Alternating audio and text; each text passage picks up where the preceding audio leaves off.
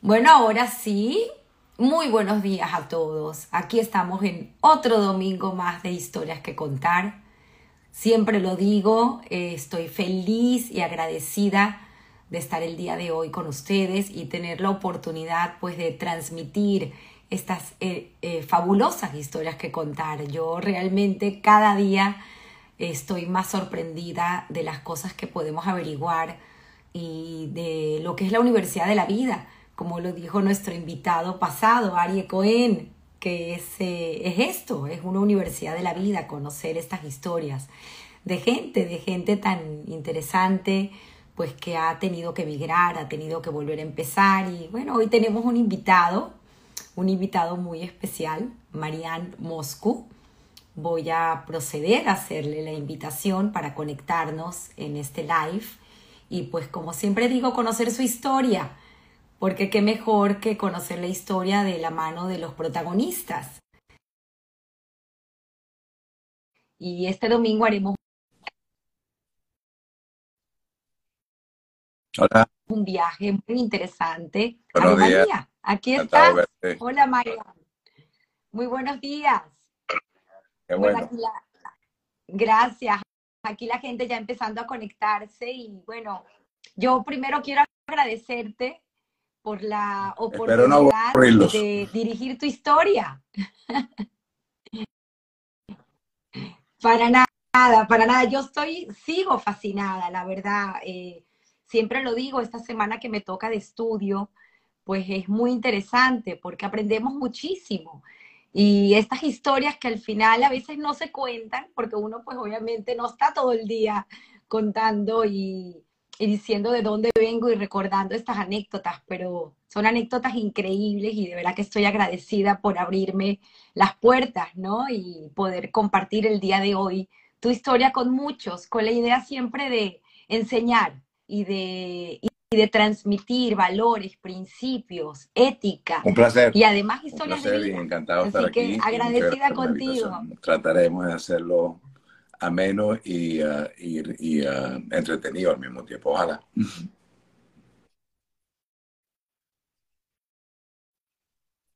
Es una historia interesante la tuya porque, pues obviamente siempre hablamos de padres y abuelos que emigraron para contar nuestra historia. Y aquí contigo hay algo particular que no pasa con muchos, porque tú eres de los pocos que llega a Venezuela desde Rumanía en 1965. Entonces, eh, ir para atrás y contar tu historia es realmente fascinante porque hay una vida después de la guerra, después de la Así es. Segunda Guerra Mundial, que ocurre en Rumanía donde naces tú.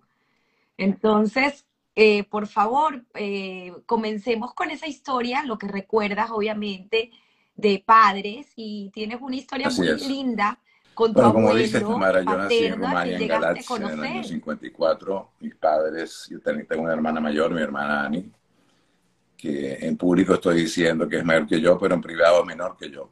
Así. En, la- en el 54 hasta el 65 que salimos, mis padres pues estuvieron tratando de salir, a- inclusive antes que yo naciera. Ellos aplicaron para lo que llamaban un pasaporte ah, en el año 48, si mal no recuerdo, y les tardó desde el 48 hasta el 65 que la aprobaron la salida.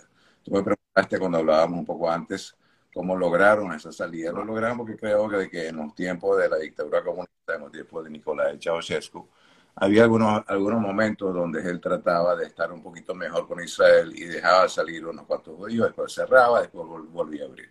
Y creo que en una de esas aperturas, afortunadamente a mis padres le tocó y a mí también. Y salimos en noviembre del 65 hacia Italia para esperar en Italia la visa que necesitábamos para ir a Venezuela, donde estaba mi tío Germán, el hermano de mi mamá, con su familia y que nos recibieron muy, uh, muy amorosamente.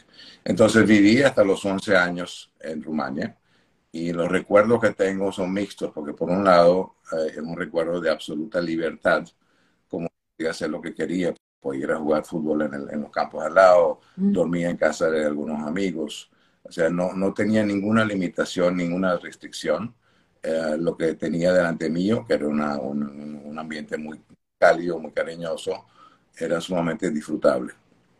Por otro lado, sentía claramente el antisemitismo. En mi, en mi casa se comentaba, en el colegio era muy común que a nosotros los pocos muchachos judíos que habían nos llamaran judíos sucios, Zidane en, en rumano, que es una especie de insulto, algo así como, como judío despectivamente. Peleas en algunos momentos, en el invierno peleas con bolas de nieve que se transformaban en peleas un poco más intensas.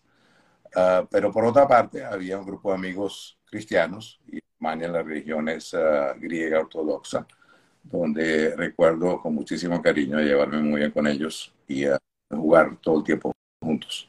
En el colegio, como anécdota, por alguna razón que desconozco, había clase de Yiddish. Y el profesor de Yiddish, no sé mayor, era un terrible profesor, pero recuerdo estar en esas clases. Y después que salí de Rumania, ya de adulto, me preguntaba por qué había clase de en un país comunista. Y es la misma razón, es un poquito mano izquierda mano derecha, es eh, un saludo a la bandera para decir hacia afuera que nosotros en estos países comunistas estamos en muy buenas situaciones con los judíos, tanto así que les permitimos la clase de en los colegios públicos. Así que esos fueron los recuerdos de, de Rumania, como te dije, un poco mixtos. Uh, el sabor. Marian, me encantaría también, por favor, que comentes un poco eh, la situación en la cual se casan y se conocen tus padres y por qué no salen y cómo fue también toda esa situación de, de la guerra para los rumanos y específicamente donde vivían, de ah, donde eran la parte eh, oriental de Rumania, lo que se llamaba Moldova, Moldovia, que era la parte oriental de Rumania más lo que es Moldova hoy en día. Uh, mi papá nació en un pequeño pueblito que se llama Stefanest, era muy famoso en su momento el rabino Stefanest hasta los años 40, 50, fue un rabino altamente respetado.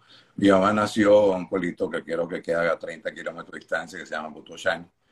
Ah, y después, por alguna razón, ah, llegaron a Galaxy, no recuerdo en qué año, definitivamente antes que mi hermana naciera, antes del 46, y antes de que yo naciera también. El, ah, el, ellos se casaron en 1941 en plena guerra.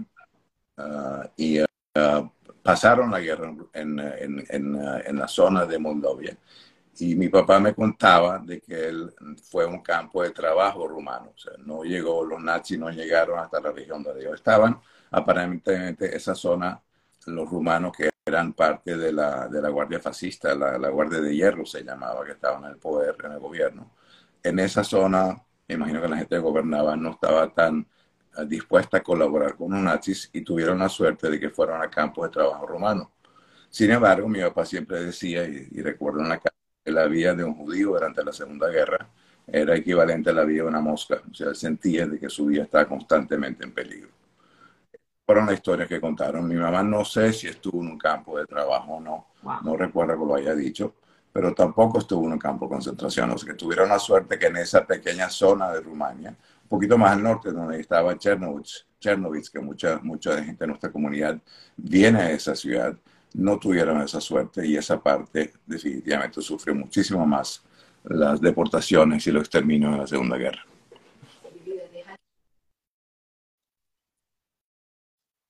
Te hice la pregunta y, y de verdad que es fascinante porque cómo sobrevivieron y cómo, qué trabajos les permitían eh, después de la guerra y hasta que por fin lograron el salario. Mi papá junto con su hermano tenía una para mantener esa familia? y en el año 48, cuando el comunismo se instala en Venezuela, le expropian la, la, fábrica y los declaran a ellos y a todos los que eran empresarios enemigos del pueblo porque eran explotadores de la clase obrera. Y pasa muchos años, tanto él como mi tío Tuli, Natán, sin, y mi tío Germán también, sin conseguir trabajo porque todos los trabajos estaban en manos del, gobierno comunista y vivieron, según ellos cuentan, vendiendo algunas de las joyas de mi mamá, hasta que por fin, a través de un amigo, unos años después, consiguen un empleo eh, en lo que ellos saben hacer, que es la parte de ganadería y la parte de, manejo de, de, de carnes, etc. Y en eso trabajan hasta que salimos en el año 65 con un pequeño inconveniente en el medio. Creo que yo tenía como siete años en los años 60 y algo. Eh, en Rumania estaba prohibido tener divisas, dólares y cualquier moneda extranjera, y estaba prohibido tener oro. el gobierno decretó de que todo el mundo que tuviera algo de oro tenía que entregarse al gobierno a cambio de un pago nominal. Muchos judíos en ese entonces tenían sus ahorros en moneda de oro, sobre todo en Krugerrand, recuerdo el nombre, Krugerrand, que es, que es el oro de Sudáfrica. Y mi, papá tenía algunas monedas de oro escondidas, y mi tío también. Alguien, de alguna forma, uh, comentó que las tenían, uh, los arrestaron, los metieron presos por tener, por haber incumplido la ley y tener oro en su casa. Estuvieron presos como seis meses. La condena fue a cinco años, por buen comportamiento salieron los seis meses, pero el sufrimiento fue, imagínate a mi pobre mamá, yo tenía siete años, mi hermana tenía trece o, o catorce, y, y, estando sola con la imagen de que mi papá no regresaría sino cinco años. Uh, se dedicó a hacer algunos trabajos de, de costura, se dedicó a, a, a tratar de, de, mantener el orden en la casa con los pocos ahorros que tenía, vendiendo algunas otras de sus joyas de la poco que le quedaban. Y, uh, y, así sobrevivimos hasta que mi papá volvió a salir, en el año 62 o 63, si no me equivoco.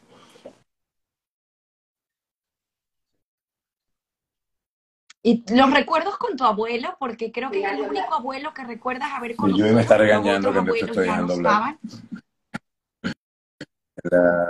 La, mi abuelo, el papá de mi papá, uh, es una historia muy interesante porque él era un hombre sumamente cariñoso y con extraordinario sentido del humor. Um, el último año de su vida, antes de fallecer, vivió con nosotros porque yo estaba muy enfermo. Y recuerdo con muchísimo cariño, yo tenía a ver, 62, tenía seis años, y él estuvo con nosotros en una habitación separada con una señora que venía de vez en cuando a cuidarlo. Y recuerdo, como te dije, el, sentido del humor, el cariño, y, y era Hassan, era un Hassan muy respetado y muy conocido en Galatzi y en otras zonas, tan respetado que cuando cantaba la sinagoga venía gente de otras ciudades a escucharlo. Uh, y siempre cantaba, yo lo recuerdo cantando, lo recuerdo echando broma, lo recuerdo con buen humor, a pesar de lo enfermo que estaba. Él muere en el año 63 a los 76, 77 años y deja pues un vacío en, lo que era para mi hermana Ani, para mí el único abuelo que conocimos y que tuvimos el chance de disfrutar lo que era. Así que fue un recuerdo muy especial. Mis hijos están al tanto. Uh, mi, y en, el año 57 o 58, después de la fiesta de Rosh Hashanah, uh, graban a mi abuelo cantando las canciones de Rosh Hashanah y de Kippur en una cinta magnética de ese tipo rusa de, hace no sé cuántos años.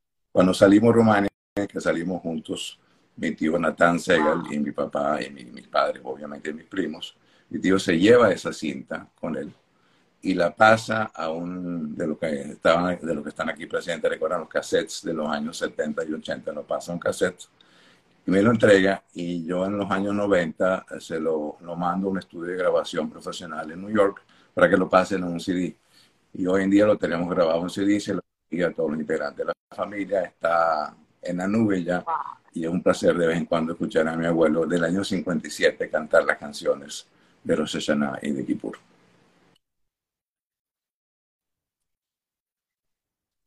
Qué belleza, esos son los tesoros con los cuales uno pudo salir, porque con poco pudieron salir de, de, Rumania, de Rumanía y tienes esos recuerdos también de ese momento, de, de todo lo que pasa cuando llega este salvoconducto y tu anécdota. En el año 65, en noviembre del 65, yo estaba en quinto grado. Llega uh, el permiso de salida, que como tú dices, Tamara, no era un pasaporte, era un salvoconducto, era un one-way ticket, era un papel que decía permiso para salir más no permiso para entrar y al mismo tiempo consideraban a los que dejaban el país, a los que dejaban el comunismo, traidores a la patria, y la consecuencia es que perdían la nacionalidad. Sea que nosotros salimos de Rumania con un salvoconducto a, a patria, sin nacionalidad. Y recuerdo con sentimientos mixtos de que en el colegio, en quinto grado, todo el mundo tenía un pañuelo rojo como símbolo del Partido Comunista, quieran o no quieran. Y uniforme, correcto, uniforme y un pañuelito rojo ¿Y un uniforme no recuerdo, no recuerdo. No, shorts no, porque había invierno. No que invierno sumamente crudo y muy difícil.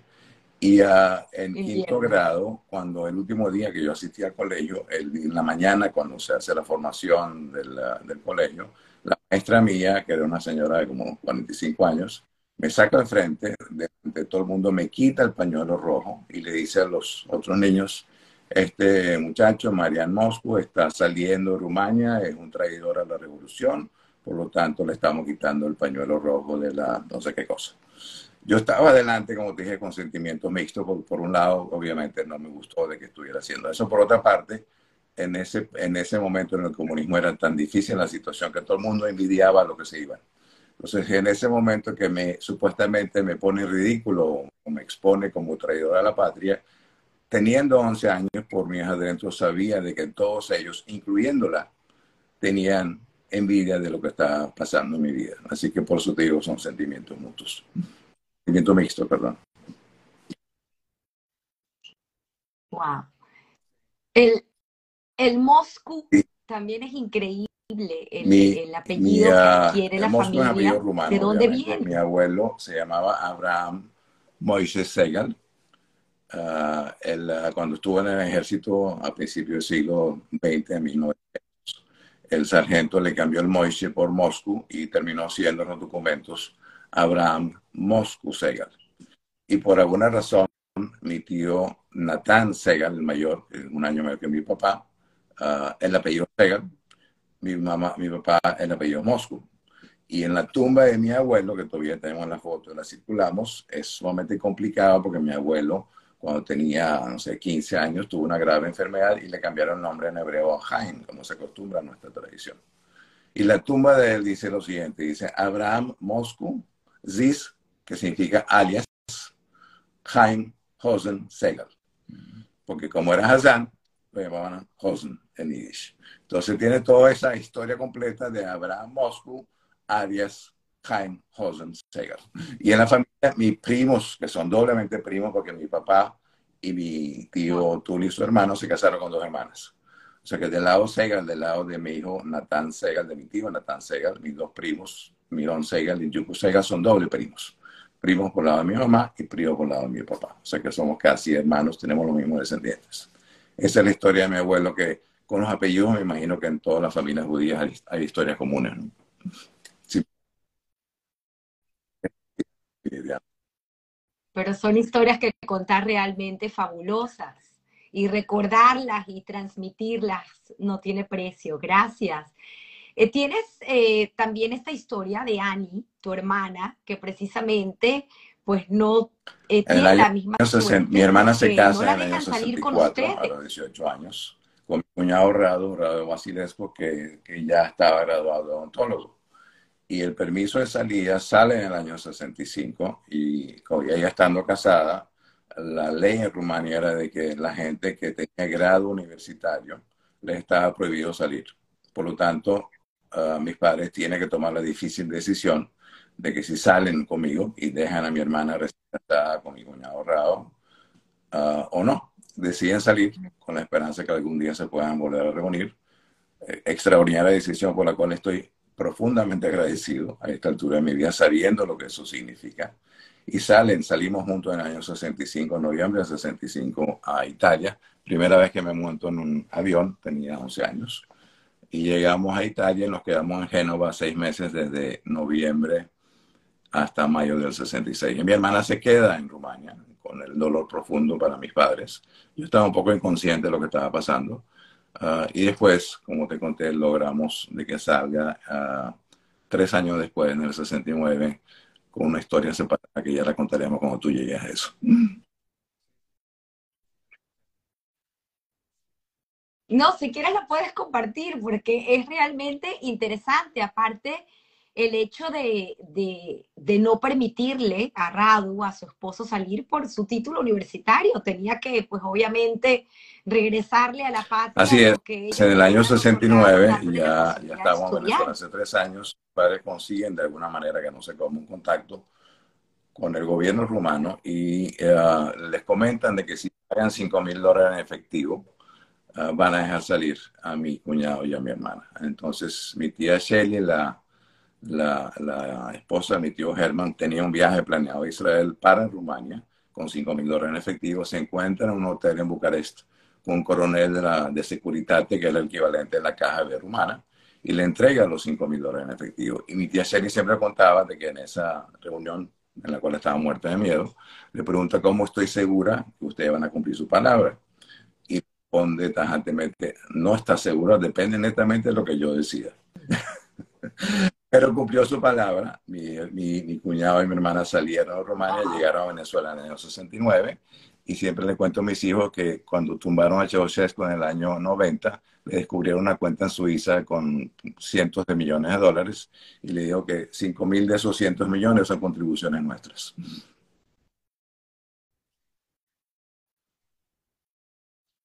Increíble, increíbles historias. Gracias por compartirla y qué bueno que están aquí, creo que están conectados escuchando en Venezuela. Ah, y, gracias pues a esa, esa posibilidad salieron y, estuvimos juntos toda la vida, afortunadamente.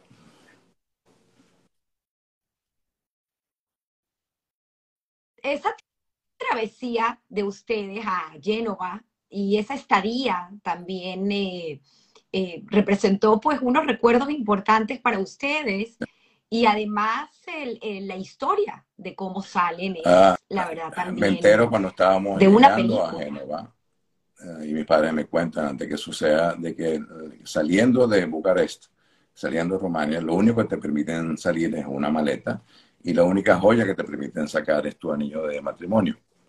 Entonces mi papá, después de la Segunda Guerra, uh, como tradición en los grupos judíos, tenía sus ahorros y decidió, para evitar el que se, se, ha comido por la inflación que siguió después de la Segunda Guerra, compró unos brillantes. Creo que compró siete brillantes o ocho brillantes o seis, no recuerdo. Algunos brillantes. Y los tenía escondidos durante todo este tiempo. Y al salir de Rumania, cosa que no creo que ellos inventaron, que creo que mucha gente hizo, por eso lo comento, envolvieron cada brillante en un condón, en un preservativo, y se tragó mi mamá tres y mi papá tres o cuatro. Entonces, saliendo a, Italia, llegamos a Génova, salíamos por uh, formas naturales y con eso recuerdo claramente haber ido con mi papá y con mi tío que hizo exactamente lo mismo, mi tío Nathan Segal, a, una joyería en Génova para vender esos brillantes. Y ahí lo vendieron, le dieron dinero en efectivo, no tenían en ese entonces el concepto de transferencia bancaria cheque de gerencia y recuerdo claramente a mi papá con un cinturón donde tenía los 18 mil dólares en efectivo que recibió por sus brillantes viajando en el barco que viajamos de Génova, parando en las Canarias, llegando al puerto de La Guaira en mayo de 1966.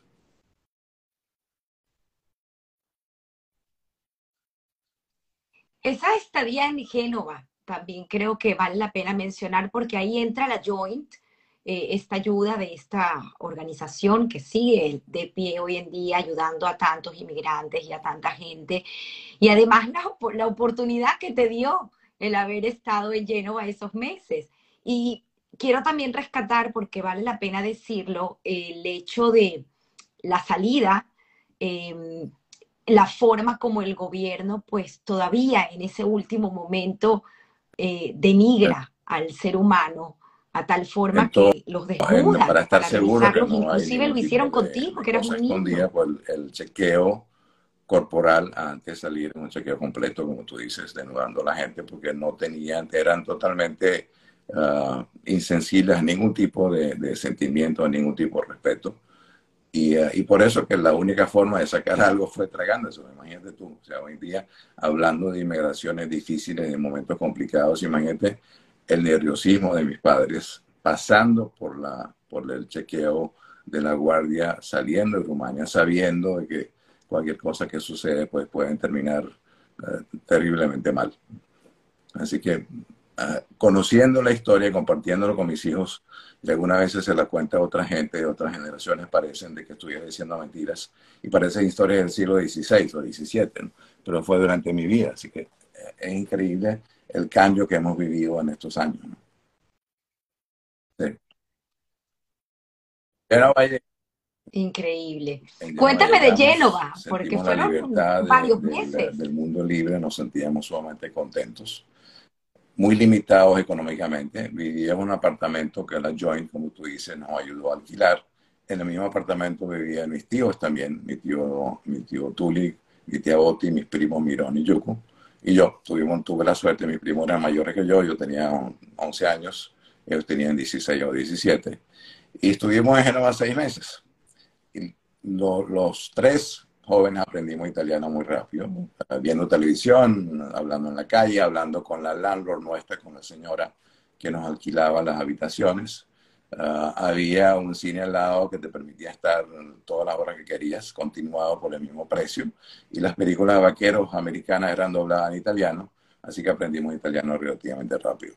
Sin embargo, recuerdo también un momento que no teníamos plata, o sea, la plata venía del soporte que Joint nos daba, y mis padres muy cuidadosos con lo que tenían porque sabían que lo que tenían lo necesitaban para comenzar su nueva vida al llegar a Venezuela. Entonces recuerdo estar un día caminando por la calle en Génova con mis primos y había un niño comiendo una paleta de helado, los, gelatos italianos, que no eran helados, sino que eran como raspado, era agua con, agua con, con azúcar uh, congelada. Y recuerdo que costaba 50 liras, el cambio de la lira en ese entonces, y las cifras se me quedan pegadas. La gente me conoce, sabe que, sabe que las cifras se me quedan pegadas. El cambio en ese entonces era 600 liras por dólar, es decir, que 50 liras era un poco menos de 10 centavos. No tenía 50 liras para comprarme el helado, así que el, el recuerdo de esa falta, ah, de esa, de esa limitación, esos recuerdos que te quedan de por vida, definitivamente.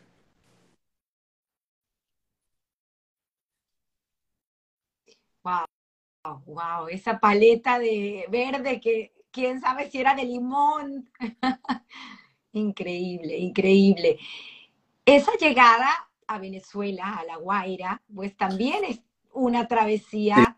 Sí, el barco era Verdi de la línea C eh, Verdi italiana. Y en ese barco, ah, además de nosotros, mis padres y yo, y mis tíos Tuli, Boti, Yuku y Miro, mis primos, había una familia también, estudió con nosotros después, la familia Horowitz la familia de Lily Horowitz, sus tres hermanos y sus padres, y llegamos exactamente en el mismo barco. Y Lily después estudió conmigo hasta quinto año, estuvimos juntos en Israel hace, hace poco, así que muchos cariños para Lily, se me está escuchando su hermano también. Eh, llegamos a La Guaira, mi tío Germán, el hermano de mi mamá, estaba en Venezuela, había llegado a Venezuela tres o cuatro años antes, y obviamente era mi tío rico, entre comillas.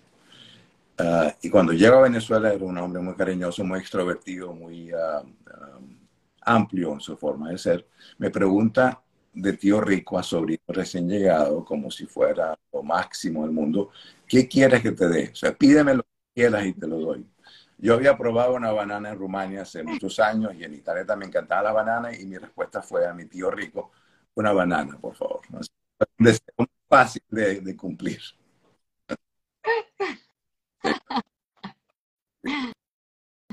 Qué bonitos recuerdos, qué bonitos recuerdos. Tu padre parece Mi papá tenía 53 años, eh, 13, si mal no recuerdo, 53 años. Y, y, y, volver a empezar, sin idioma, sin nada, bueno, como la historia de tantos de nosotros que fuimos inmigrantes. Pero es interesante porque estás hablando 1965 eh, Ani la dejan con su esposo en Rumania, llegas tú, ya casi, ya tendrías 12 años, ya una edad para hacer bar mitzvah al año siguiente. Mi tío Germán tenía un negocio ya ¿Cómo? ¿Qué hacen? de Marrón a los que conocen la geografía de Caracas saben que está en el centro del centro de la ciudad. Y el señor eh, Jaime Lerner, acababa de terminar un edificio, construir un edificio en la, en la esquina del Cují y tenía algunos negocios todavía por alquilar. Entonces, como mi tío lo conocía, le, presentó a mi otro tío, Segal, uh, Tuli Segal, Nathan Segal, que llegó con mi papá, y cada uno tomó un negocio para ellos. Repito, estoy hablando de semanas. Nosotros llegamos a mitad de mayo y esto sucedió a mitad de junio o antes. Es decir, que a las tres, cuatro o cinco semanas de haber llegado, con el dinero que los dos tenían, alquilaron el negocio. Mi tío Germán dio su aval para que el contrato alquiler se diera. El señor Lerner se portó sumamente amplio y, y con mucho cariño hacia los recién llegados inmigrantes. Y tanto mi tío Tuli como mi papá abren el negocio a las cinco semanas de llegado. Y yo en ese tiempo vivíamos unas semanas en casa de mi tío Germán, el hermano de mi mamá del otro lado, que nos recibió. Mi hermana Janine, que ojalá que no esté, mi, prima Janine, que, me está, que posiblemente me está escuchando, eh, estaba estudiando letras en la Universidad Central y se tomó la tarea de enseñarme español de manera intensiva. Y yo tenía 12 años con el rumano que se parece al español y con el italiano que se parece también. En cuatro o cinco semanas pues aprendí lo básico y a mis padres abrían negocio que no, que no hablaban nada español, yo con 12 años era el traductor. Y trabajé junto con ellos desde junio del 66 hasta finales de septiembre, cuando comenzaron las clases. Así que en esos tres meses, mi mamá, que primero en su vida que trabajaba, aprendió español un poco más rápido, ya tenía las herramientas para no necesitarme, pero sí recuerdo con muchísimo cariño uh, el trabajo que hicimos juntos los tres, desde junio del 66 hasta septiembre, trabajando de lunes a sábado de 7 a 7, o sea que fue muy intenso, uh, muy uh, aleccionante para mí, todavía esas lecciones me quedan marcadas en la vida. Y, y, me sentí sumamente útil a la familia. En ningún momento pasó por la mente de que eso era algo malo, de que eso era algo de mala suerte. O sea, me sentía en su momento totalmente consciente de lo que significaba esa inmigración, que mi contribución era importante. Y sentí que no, era algo totalmente natural, ¿no? Ni me pasó por la mente cuestionarlo. Y después eh, seguí trabajando todas las vacaciones con ellos, en bachillerato. El negocio se llamaba Casa Galati. Hicieron El grandísima negocio, investigación de mercado llegaron a la conclusión que Galati era el mejor nombre, como te imaginarás y, uh, y siguió hasta que mi papá se retiró en, en, a finales de los 90, a los 84 años. No, no, eran schmates, era ropa. ¿Qué historias? Telas. Lo que Era lo que... Y en esa, en esa esquina de Barón Pují, yo creo que estaba media comunidad. Sentó en esa pequeña cuadra, en, lo- en los negocios, en los edificios de textiles. Era un placer eh, eh, desenvolverse porque era toda gente conocida, toda gente querida, competidores y amigos al mismo tiempo. Algunas veces se peleaban, otras veces se amaban. Porque había un poco de todo. Cuando íbamos a almorzar en los pequeños restaurancitos que había, pues, Paul, el famoso Paul, tuvo un tiempo un restaurante en, en esa zona y pues era muy agradable cuando trabajaba con ellos, iba a almorzar allá, ver a tanta gente conocida, tanta gente querida.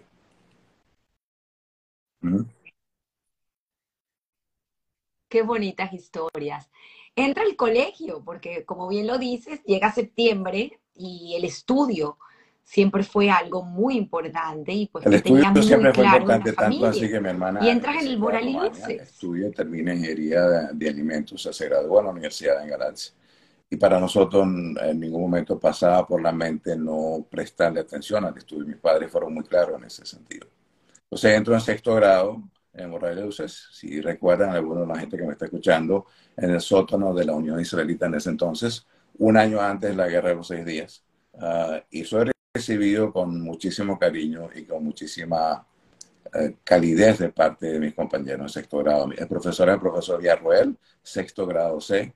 Y recuerdo también particularmente a mi compañera Rosita Sheffer, que no sé si me está escuchando, que era rumana también, que había llegado unos años antes, ayudándome con algunas palabras que yo no entendía, me lo traducía al principio del español al rumano. O sea que fue relativamente fácil la adaptación, nuestro colegio siempre fue muy inclusivo y fue para mí uh, el, la forma de transformarme de inmigrante a, a sentir pertenencia en algún lugar. Uh, y como tenía un año más que los demás, porque en el camino perdí un año de estudio, de noviembre a mayo obviamente no pude estudiar, era uno de los mayores de la promoción, un poco más alto, y seguí siendo alto, entonces, uh, y me gustaban los deportes, y si en sexto grado tú tienes 12 años y eres un poco más alto y te gustan los deportes y eres bueno, uh, pues nadie se mete contigo y, y la integración fue muchísimo más fácil. Mi bar mitzvah fue prácticamente inexistente. No, recuerda que ¿Tu bar mis padres abrieron su negocio en junio del 66. Yo cumplí 14 años en enero del 67, o sea, era apenas 5 o 6 meses después. Estaban pasando momentos sumamente difíciles porque no conocían el negocio.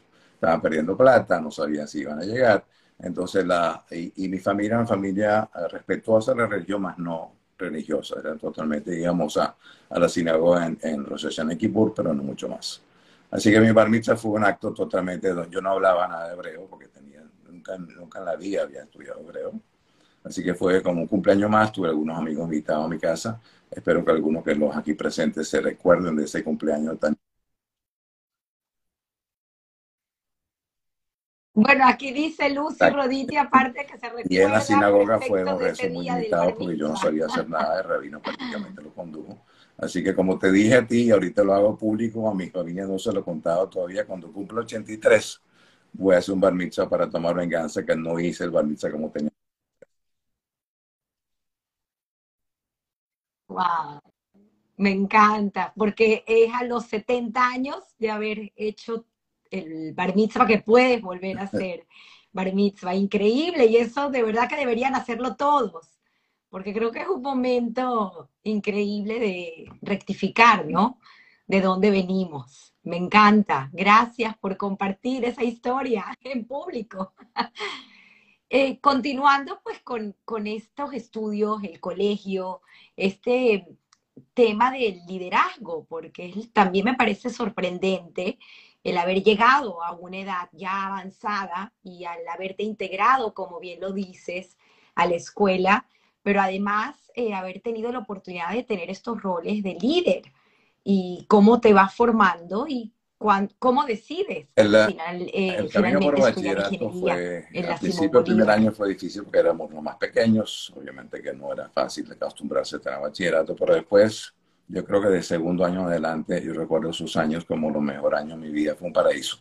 Era totalmente inclusivo y tú hablas de liderazgo. Ah, yo participé en, ah, en el centro estudiante en cuarto y quinto año. En cuarto año ganamos las elecciones y la gente que recuerda eh, nuestro presidente fue Jacobo Rubinstein, que en ese entonces tenía apenas 15 años. Y uh, tan significativo como esto, en quinto año, el que gana la presidencia es Samuel Benalar, compañero nuestro muy querido que falleció hace algunos años. Y Samuel llegó a Venezuela desde Marruecos o desde Norte de África en segundo año de bachillerato.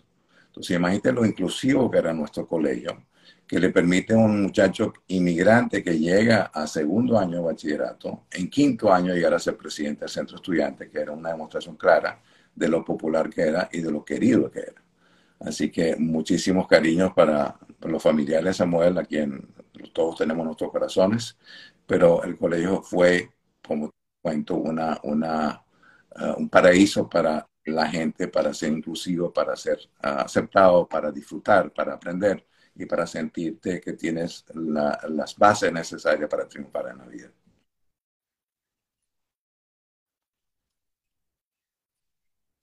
Sí. Te toca en ese entonces la carrera que escoger tu carrera. Normalmente era medicina, ingeniería, administración, arquitectura, los que tenían talento, ah, los que tenían padres abogados se iban por la parte legal, por la parte de derecho pero no veía muchas alternativas. A mí me gustaban las matemáticas. Pensé un poco sobre la parte de medicina, que me encantaba la idea de, ayudar a otros, pero no era para mí. Y uh, aplico y preparo para el examen de admisión de la Universidad Simón Bolívar, que era un examen difícil donde no era tan fácil entrar. Y tengo la suerte que te comenté a ti de que había algunos muchachos que nos preparaban para el examen de admisión y tengo el grandísimo honor de que uno de los preparadores nuestros, si Lucy está aquí puede corroborarlo, fue Rafael Reis, que después llegó a ser gente del MIT. En ese entonces estaba grande y parte de lo que hacía era enseñarnos a gente que estábamos presentando el examen de admisión, dando algunos cursos particulares para poder entrar. Así que, en mi increíble en tu haber poder decir Así que, el presidente afortunadamente pasamos, paso el examen de admisión. Fue tu preparador. Y escojo ingeniería mecánica, ingeniería mecánica, tú me preguntas por qué. Y creo que fue más o menos por descarte, porque no me gustaba la química, había poca ingeniería en la Simón Bolívar, no me gustaba la, electricidad, eh, ni electrónica ni eléctrica.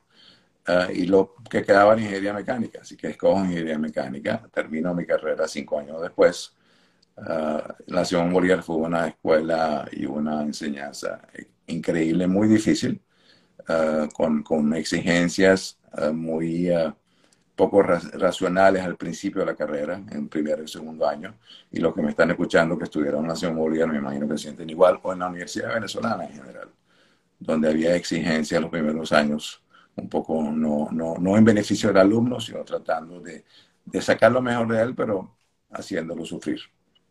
Así que me gradué en el año 77 con muchísimo cariño por la universidad y con una preparación donde eh, la disciplina, la forma de plantear los problemas, eh, la, rigidez del análisis es parte de lo que ha sido mi, eh, formación, a lo cual estoy eternamente agradecido, definitivamente.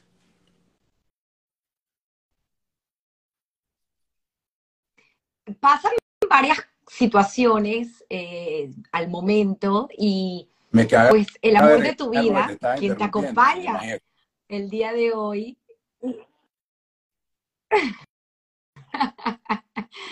y pues eh, la conozco en el colegio, pero me cuentas que era tu amiga.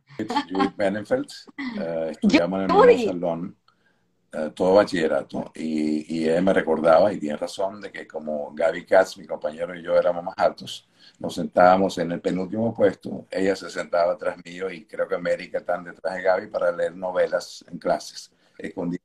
Sí. Fuimos amigos todo bachillerato, uh, salíamos en un grupo muy, eh, muy, con mucha frecuencia y con, y con mucho cariño y nos empatamos, apenas nos grabamos en, en, a principios del año 73. La familia de Judith, que es una familia muy sionista, mi suegro en paz descanse, Rubén con toda su familia tenía pensado hacer el IA o intentar hacer el IA, cosa que se mudaron a Israel en junio o en julio del 73, apenas terminó el año escolar, la familia completa, incluyendo Judith. Nosotros teníamos pocos años de novios, pocos meses de novios. Uh, y Judith y yo separados, recuerda que nos escribíamos cartas todos los días.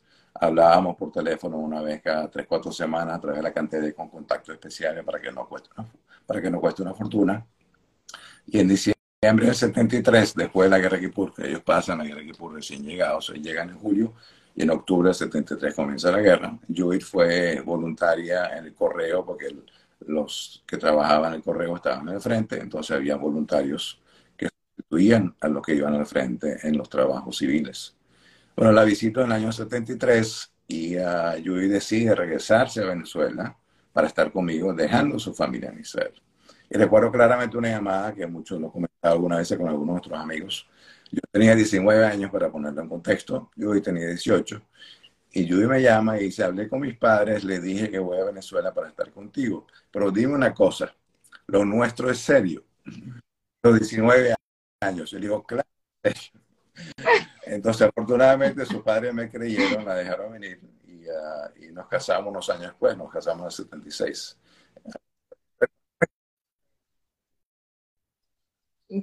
Qué bonito, qué bonita historia.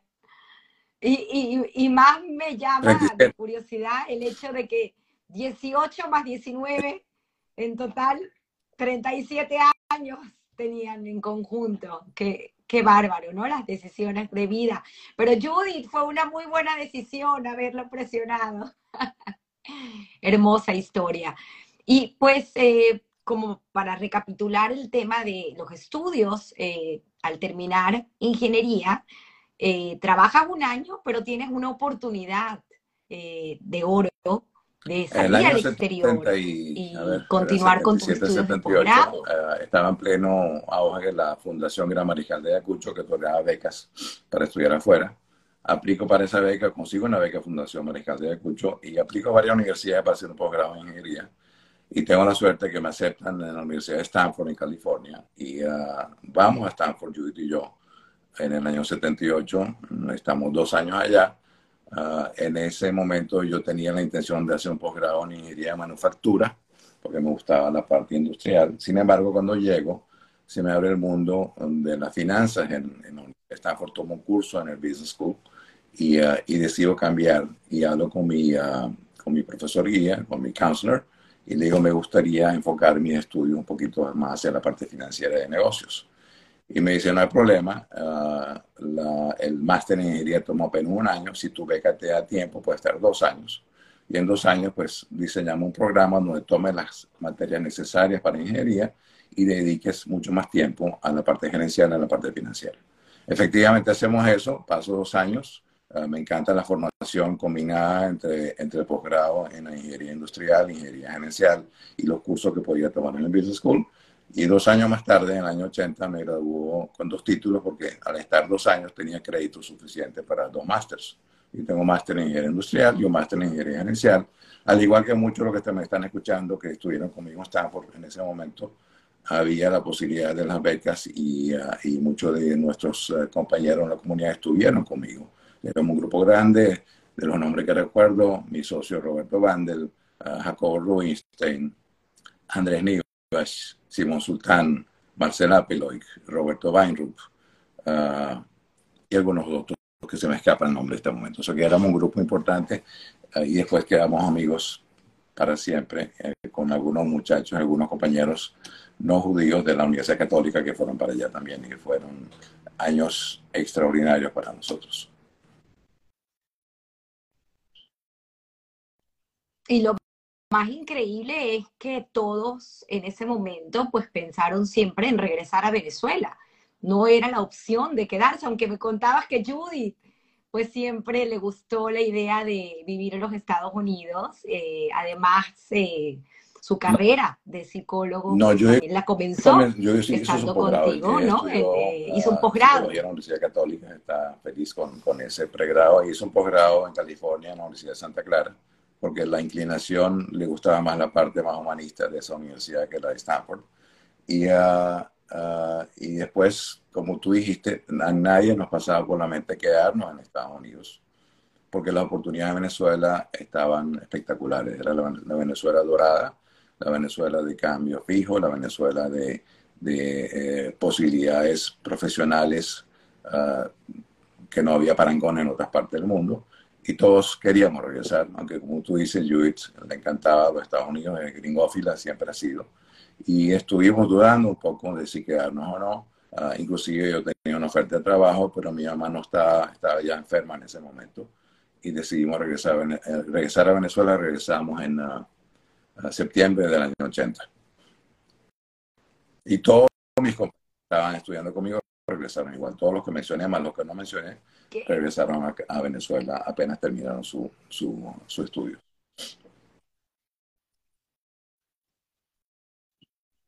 Tus inicios en la parte laboral y bueno, pues obviamente también me encantaría en paralelo eh, contar cómo eh, además estuviste muy involucrado siempre en tu actividad comunitaria. La comunitaria comencé, como, como, como, dije, en el centro de estudiantes en la Secretaría de Deportes en cuarto y quinto año. Recuerdo estar uh, organizando los deportes y Leo Corri me llamó y me dijo específicamente que no olvide decir de que mientras era secretario de Deportes con Samuel Bental, presidente en quinto año, y yo participando en la Secretaría de Deportes, decidimos lanzar uh, un uh, intercurso femenino. Primera vez que había competencia de deporte femenina, nosotros lo inauguramos en el 71 Ah, nuestras compañeras muchachas estaban entusiasmadísimas, había competencia de básquetbol femenino, de voleibol femenino y de ping pong. Así que fue una, una revolución importante el introducir en el Colegio Morales Luces en los Juegos Inter no solamente la parte de hombres, sino la parte de mujeres. Tradición que siguió obviamente después, pero nos sentimos pioneros en ese sentido. Así que Leo, cumplí con el mandado. el, el, Leo Corri, a quien tuvimos hace dos semanas en el programa, de, quien quiera escuchar su historia. Gracias. El MUS, que era el movimiento universitario sionista muy activo en ese entonces. Algunos de los nombres promotores, Isaac Cherem, uh, Zvi Kornblit, Carlos Simón, Freddy Presner, entre mis compañeros, uh, Gaby Katz, Roberto Sin, un montón de otra gente que nos acompañó en esa, en esa parte. Uh, después de grabado, me voy, sigo trabajando, no, Después del MUS sigo activando en la comunidad en un montón de actividades, básicamente lo que se refería a la parte de, de manejo de la seguridad y otros asuntos internos. Salgo a la universidad y cuando regreso en el año 80, Billy Jägerman, que era presidente de la a participar en la Junta Directiva en la Secretaría de Finanzas del colegio. Y estoy con Billy y después con Oscar Hafen, cuatro años en la Junta Directiva de la Unión Israelita de Caracas. Uh, más adelante, eh, Estoy tratando de recordar los años, creo que hubo un hiatus de algunos años. Y después, mientras cuando Moshe Skonik, junto con David Bassam, fundaron el Dorem Sheikh de Keren Esod y comenzaron con los primeros seminarios donde fueron sumamente exitosos. Había más de 100 participantes en los seminarios por fines de semana. Pues me vuelvo a integrar a la labor comunitaria en el Keren Esod uh, con Abraham Hammer, después presidente, y tomo la presidencia del Dorem Sheikh de Keren Esod a, los pocos años de haber entrado. Después, junto con Talma Gruska ah, y con otra gente, fundamos Fundasec, que es la fundación a favor del sistema educativo comunitario.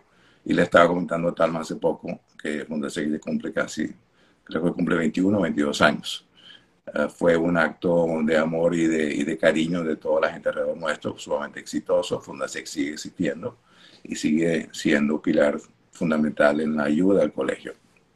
Después de Fundasec participo ya directamente en, en, el sistema educativo comunitario, en la junta directiva, por varios años, hasta que voy a Estados Unidos en el año 2000. Sigo del año 2002 al 2004 en la junta directiva del sistema educativo comunitario, con recuerdos sumamente especiales, otra vez con gente como Sandra Katz, como Miriam Eisen, como uh, David Bazán, como Alejandro Grauer. Uh, estoy tratando de no dejar gente por fuera porque después me van a matar como um, estaba Francis Krieger y algunos otros que no recuerdo. Eso fue en el SEC. Después inmigro a Estados Unidos en, en, en el año 2002 Una escuela, como bien lo dices, fue el SEC porque parte de lo aprendido allá con tu migración lo, lo, lo, planteas en el, para que sea una reforma, llegar a Estados Unidos, comillas, del sistema americano. de la comunidad judía venezolana fundamentalmente que asistían, que es el, el SEC Hillel Community School en Aventura. A los 3, 4, a los 3, 4 años llegado me invitan a participar en la junta directiva de ese colegio y participo durante, eh, no recuerdo si cinco o seis años.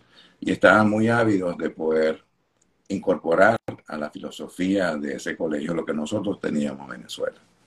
Ah, y durante ese tiempo, pues creo que logramos cambiar un poco la mentalidad y de, y de hacerlo más integral y mucho más comunitario que colegio.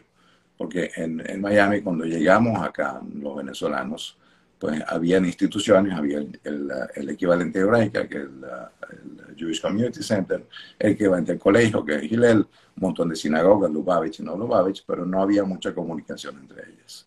A medida que los migrantes la comunidad judía venezolana llegamos con la mentalidad nuestra de comunidad venezolana, tomando parte en las juntas directivas de las diferentes instituciones y obviamente conociéndonos, esa integración fue muchísimo más fluida y hoy en día uh, es lo más parecido que hay, no igual, ni, ni, remotamente, pero es muy parecido a lo que teníamos en Venezuela en el sentido del sentido de pertenencia, de la tolerancia, de la integración, de la ayuda al prójimo. O sea que fue, fue y sigue siendo una experiencia muy interesante. Como anécdota, en, ahorita en Thanksgiving, uh, el Jewish Community Center, el GCC, celebró las macabiadas, había 2.200 atletas inscritos, de los cuales me dice Benny Weisberg, que trabaja allá, 900 eran de origen venezolano, para que tengamos una idea de la magnitud de que está sucediendo aquí.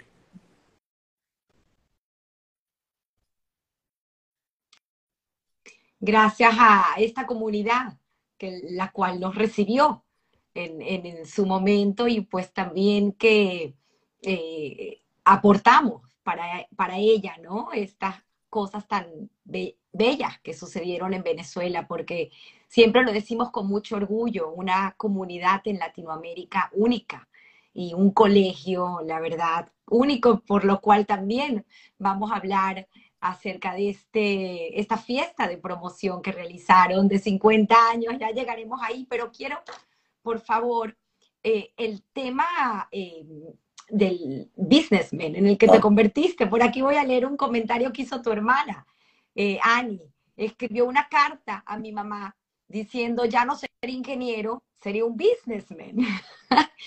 Increíble. Y cuéntanos un poco porque me llama también mucho la atención. Siempre hablo el tema de la toma de decisión y cómo en momentos importantes de nuestras vidas tenemos que tomar decisiones y al final esas decisiones eh, del modo más primitivo salen de lo aprendido, lo aprendido en casa, lo aprendido con el ejemplo. Y esta parte de, tu vida, de, tu carrera, pues obviamente también tiene eh, mucho de esta toma de decisión y estas experiencias de trabajo. Me encantaría que las compartas con ese sentido, con el sentido de aportar y de enseñar y de estos jóvenes que nos están escuchando hoy, vas a aprender, a aprender tantas cosas. Regresando a Venezuela en el año 80 y repito, Universidad 26, de la Vida. 27 años me sentía sumamente importante porque venía con un, una universidad súper duper Uh, y, uh, y, algunas veces uno cuando pasan los años mira para atrás y dice, ojalá hubiera tenido un poquito más de, de experiencia y de humildad en su momento y hubiera cometido menos errores. Pero creo que eso nos pasa a todo el mundo. Entonces, bueno, llegando a Venezuela en el año 80, comienzo a trabajar en Cavende, Sociedad Financiera, que era una institución muy prestigiosa en ese entonces, que después se vino menos con la crisis de los 90. Mi primer jefe fue Mauricio Kibliski, a quienes algunos de ustedes conocieron, que murió muy joven en un accidente de tránsito, un hombre brillante, muy, uh, muy intenso, del cual aprendí en pocos meses mucho. Después su hermano Sergio Kibliski, que no solamente fue mi jefe, sino se transformó en uno de los mejores amigos hasta, hasta el final de su vida también, aquí en Venezuela, con muchísimo cariño. Y fuimos amigos y socios durante muchos años. Así que trabajo en Cavendes cuatro años en la parte financiera, voy subiendo relativamente rápido. Al, poco tiempo tengo la responsabilidad de un departamento completo que tenía 14 o 15 personas. Entonces me sentía muy importante los 28 años teniendo 14 personas a mi cargo.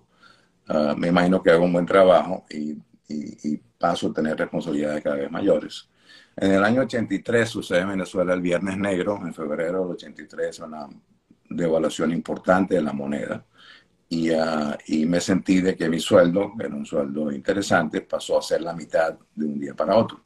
Entonces comienzo a pensar hacer algunas cosas por mi cuenta. A lo largo de los meses hablo con mi compañero de la Universidad, Roberto Vandel, que espero me esté escuchando, que en ese entonces era gerente de finanzas del periódico El Nacional, y en conjunto decidimos comenzar a hacer alguna actividad en la parte cambiaria, que en ese entonces estaba en boom, y estaba ahí, era totalmente libre y abierta y hacia el final del año 83 decidimos dejar nuestros trabajos y comenzar una compañía juntos.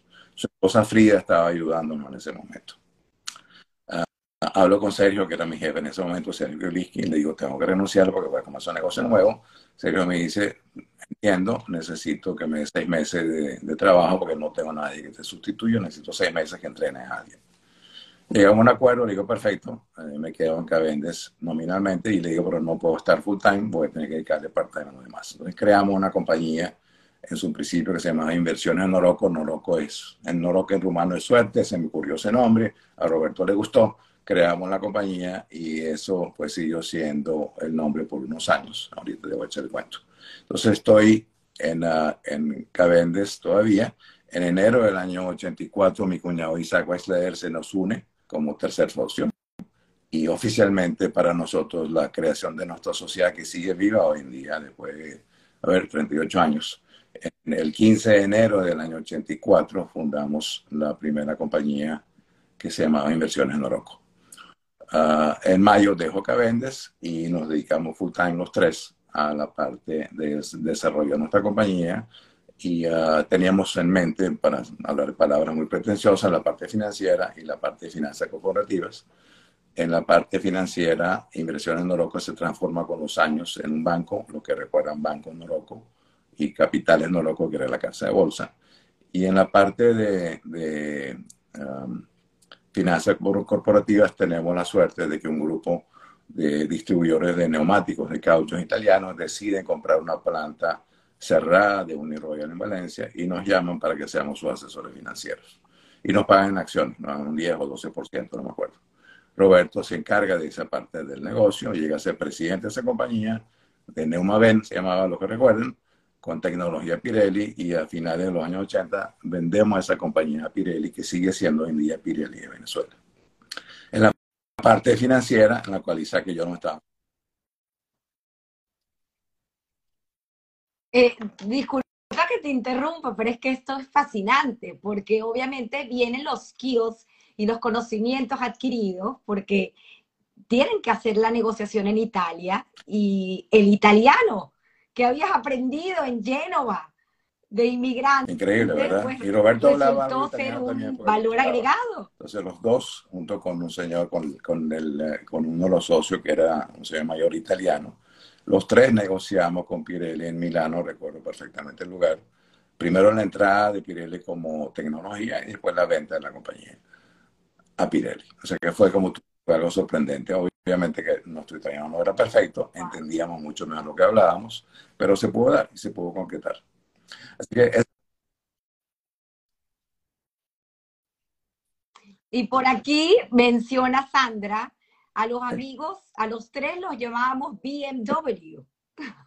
Entonces, en la parte, ya te, en la ya parte la financiera vamos creciendo en Venezuela, el terreno fértil, estamos con, con mucha, uh, con buenos contactos, con ideas, con ideas novedosas, uh, con, con, un equipo de gente alrededor nuestro. Y bueno, vamos creciendo, creamos el banco en el año 94 y eh, seguimos con el banco hasta que decidimos vender lo que será parte de la historia que te contaremos en el año 2000. En el 2001 se lo vendemos a, otro banco, el Banco Occidental de Descuento, que era un banco mucho más grande, que en ese entonces también muy prestigioso, que también cae en desgracia más tarde, como muchas instituciones financieras en Venezuela. Sí. Así que eso fue la parte de Venezuela, las dos partes. Uh, en el año 2000, cuando después de dos años echaba en el poder, uh, decidimos afortunadamente comenzar a vender nuestro activo en Venezuela e ir mudando hacer la inversión que habíamos hecho una compañía en Estados Unidos en el año 86. Uh, creamos una pequeña compañía de comercio internacional para suministrar a Neumaven aquellas piezas de cambio que eran difíciles de conseguir, las cosas pequeñas que nadie quería comprar y que era muy, muy importante para el funcionamiento de la, de la planta. Pues creamos una pequeña compañía en New York que se llamó Royce Corporation y después entraremos el cuento, porque Royce, que se dedicaba a eso, después fue ampliándose Royce al manejo de exportación de aluminio de Venezuela hacia México y Estados Unidos a final de los años 90. Y esa compañía Royce fue la que usamos al vender todo lo que teníamos en Venezuela a principios de los años 2000 para mudarnos primero Roberto y yo a final del 2002 a Miami. Isaac se quedó en Caracas liquidando algunas cosas que teníamos, se mudó a Miami unos años después. Y Royce Corporation hoy en día es una compañía que a la cual estamos profundamente agradecidos y orgullosos uh, de distribución y de comercialización de metales tipo cobre, aluminio y otros a nivel mundial. Estamos en más de 64 países vendiendo y comprando. Uh, tenemos a nuestra segunda generación a bordo, o sea que es una compañía que es un orgullo para todos nosotros después de tantos años y tanto esfuerzo. Comenzamos, como te dije, muy pequeño, Roberto y yo en, una, en, Doral, en una, oficina alquilada de 30 metros cuadrados.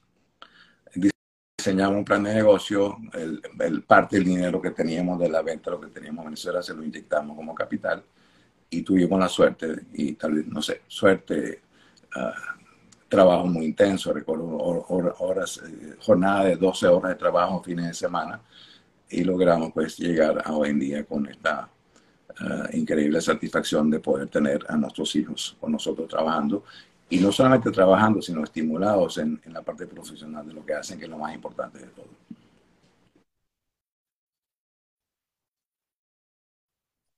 Me llama mucho la atención y me encantaría que lo compartas con nosotros, estas reglas que tienen en la empresa, porque pues obviamente el tema del estudio, y el tema de la preparación es muy importante. Y ya que nos están escuchando los jóvenes, me parecen herramientas, herramientas de valor para compartir, porque no hay límite. Y la preparación, pues obviamente es importante. Nosotros lo tenemos de nuestros padres. Para nosotros tres, como te dije, de generación era, en muy sencillo ser socio porque éramos tres. Entonces, muy, eh, no hay forma que se tranque el juego, como dirían. No son 50-50, cada uno tiene un tercio Nunca tuvimos una discusión de, divergencia de opiniones, gracias a Dios, en estos 37 años.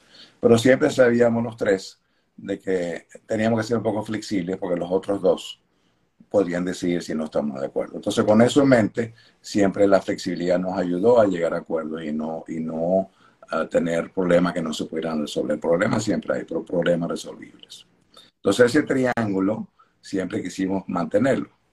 Eh, en el año 2008 estábamos creciendo muy bien y necesitábamos ayuda de nuestros hijos, ya estaban graduándose y tenían experiencia. Y después de mucho debatir, porque eh, decidimos abrir la puerta para que ellos entren a trabajar con nosotros. Y fue mucho debatir porque es muy fácil que uno contrate gente de la familia, pero si no funciona es muy difícil deshacerlo. Entonces pusimos unas reglas muy claras al principio para un hijo de cada familia entrara y después fuimos ampliando por razones de necesidad del negocio, afortunadamente. Entonces las reglas eran las siguientes que te, las compartí. A mí me parece muy sencilla, pero a ti te parecieron interesantes, las comparto con los demás. Uh, decidimos de que para que alguien entrara a trabajar con nosotros, de nuestros hijos, tenía que tener un título de pregrado, tenía que tener dos, tres años de experiencia de trabajo en otra empresa, tenía que tener un posgrado en un MBA, un posgrado en administración de, de, la mejor universidad del mundo. Y al graduarse el posgrado tenían que tener una oferta de trabajo con otra compañía que no fuéramos nosotros, de tal forma de que pasaran por la experiencia de búsqueda de trabajo también. Esas eran las reglas. Pregrado, experiencia de trabajo, posgrado en administración, oferta de trabajo. Las reglas muy claras. Entonces, bueno, afortunadamente tenemos la gran suerte que nuestros hijos son gente consciente y muy aplicada y que le encanta uh, ser líderes en su vida también. El primero que entra es mi hijo Samuel, Sammy Moscu, que entra en el año 2008, junto a, justo antes de la crisis del 2008. Él eh, estudió Ingeniería de Producción en Nación Bolívar, trabajó con cervecera regional un par de años, tiene un MBA de NYU y tenía una oferta de trabajo en McKinsey. Entra en el 2008 con todos esos currículum y, con esas, ah, ah, digamos, esas, esa, esa sensación de importancia que tenía a los 27 años, igual que yo, de haber tenido toda esa parte. Y en octubre del 2008 sucede la crisis financiera. Y boom, y nuestro negocio se encoge de repente, no sé, a la cuarta parte. Superamos esa crisis, pero bueno, esa fue la primera experiencia de mi hijo Sammy, que debe, debe estarme escuchando, y que fue traumática en su momento para él, por tremendamente una escuela increíble en ese momento. El segundo que cumple los requisitos es mi sobrino Ariel, Ariel Weisler, el, el, hijo mayor de Isaac, que, tiene, que estudia ingeniería de sistemas, uh, trabajó con Banco Venezolano de Crédito un par de años y tiene un MBA de Boston University y tenía una oferta de trabajo Procter Gamble. El tercero, Michelle Vandel, el hijo Roberto, uh, que estudió en Brandeis, creo que estudió economía, estaba trabajando, trabajó dos años en una compañía de telecomunicaciones, hizo su MBA en Georgetown y uh, tenía una oferta de trabajo de esa compañía de comunicaciones. Fueron los primeros tres. creíamos de que ahí llegábamos. Después, unos años más tarde, teníamos uh, manejando toda la parte financiera nuestro querido amigo Max Fischbach, que fue, que trabajó con nosotros y, tuvo una participación accionaria minoritaria.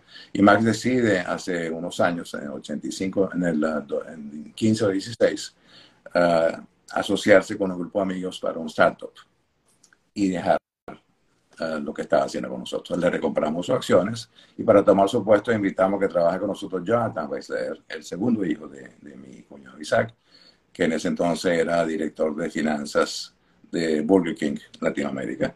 Jonathan, ingeniero de sistemas, trabajó en una, en una compañía de consultoría, no recuerdo el nombre, y trabajó en Burger King y tiene un MBA de MIT. Así que Jonathan comienza en el 2016. Seguimos creciendo, seguimos necesitando gente y uh, nuestros hijos se nos acercan directo o indirectamente. Cuando el tercer hijo, Isaac Dan Weisler, se está por graduar y nos dice, él es el más inteligente de todos, no podemos perderlo, debemos contratarlo. No es cierto que es el más inteligente de todos, pero es uno de los más inteligentes de todos para no quedar mal con los demás aquí en Puyo. Entonces Dan una, que una persona increíble. Dan estudió ingeniería industrial en la Universidad en uh, Penn State, perdón. Se graduó de primera en su promoción.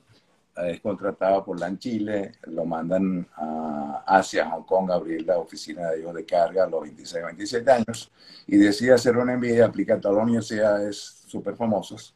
Es aceptado, es aceptado en todas, uh, termina estudiando en Harvard, se graduó de Harvard y comienza a trabajar con nosotros hace tres, cuatro años, diría yo. Así que esa es la historia de, los cinco que están hoy en día, gracias a los cuales tenemos la tranquilidad mental de poder tener más tiempo libre. Ah, ya estamos trabajando seis, siete horas al día en las 12 que trabajábamos antes. Nos tomamos más vacaciones que antes, estamos mucho más tranquilos y ellos realmente ahorita ya después de, casi 15 años de experiencia están perfectamente capacitados a manejar lo que están haciendo. Y es una Por favor, me encantaría, perdón, me encantaría que compartas, porque eso también me parece que es una lección de vida eh, para muchas empresas familiares que hacen ese cambio de mando y lo difícil que es dejar que brille esta segunda generación. Por favor, si lo puedes compartir, repito. La, la vida nos enseña cosas siempre. Estamos aprendiendo. En diferentes momentos en la vida y con mi esposa Judith, que está y tan, tan dedicada al estudio de la psique del ser humano, el crecimiento del ser humano. Pues, sí, sí, sí, yo tiene un doctorado. Es la, la tiene un PhD.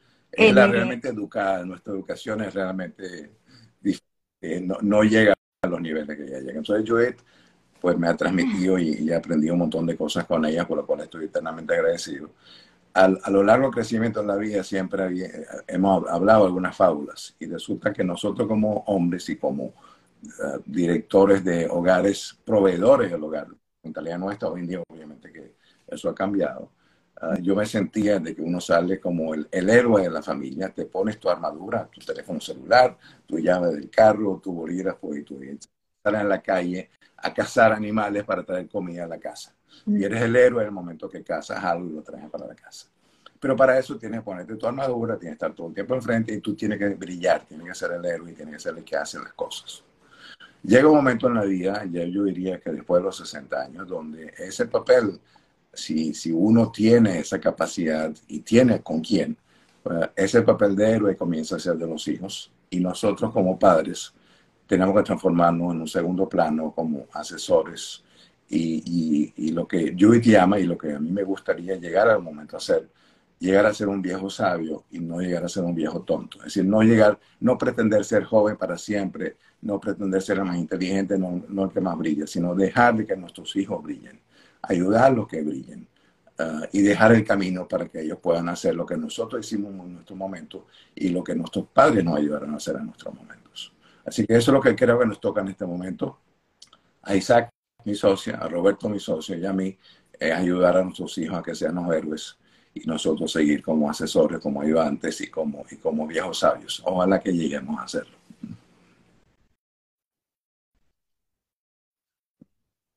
Me encanta, me encanta. Gracias por compartirlo.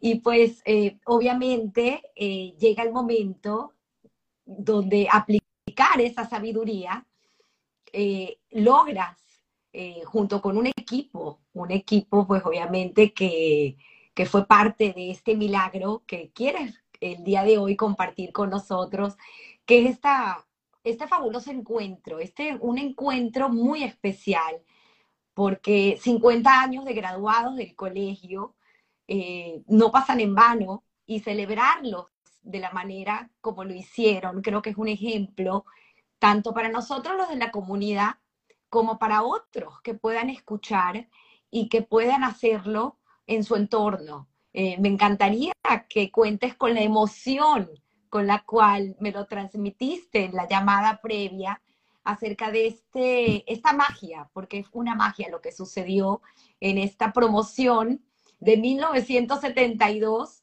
cuyo anuario nunca llegó a salir en su momento. nosotros teníamos un comité pro anuario que tenía una ilusión, fotografía de fondo y la compañía que, a la cual le pagamos en su momento quebró y desapareció el anuario. Y bueno, eh, eh, eso es parte de la anécdota que tenemos en la vida, no pasó nada. Estamos, estábamos cumpliendo 50 años de, de grabados, estábamos en plena pandemia, si ustedes recuerdan, hace dos años. Y ah, ah, había alguna inquietud entre algunos de nosotros de qué hacer para celebrar los 50 años de grabados.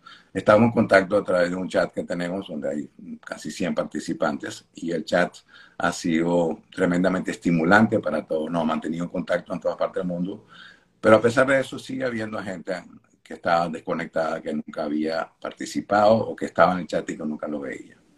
Entonces en conversaciones que comenzamos a tener aquí en Miami, ah, donde yo, digamos, tenía unas inquietudes de qué hacer, en una cena que salimos Judith y yo con nuestra amiga Lucy Roditi y con su esposo Gonzalo, hablando un poco de qué hacemos, pues eh, yo menciono de que creo que tenemos tres alternativas, podemos reunirnos en Miami, podemos reunirnos en Caracas, podemos reunirnos en Israel, porque mucha gente nuestra en Israel, tenemos 19 nosotros grabando, viviendo en Israel, algunos de hace muchos años, otros con, ah, habiendo hecho alía hace poco tiempo.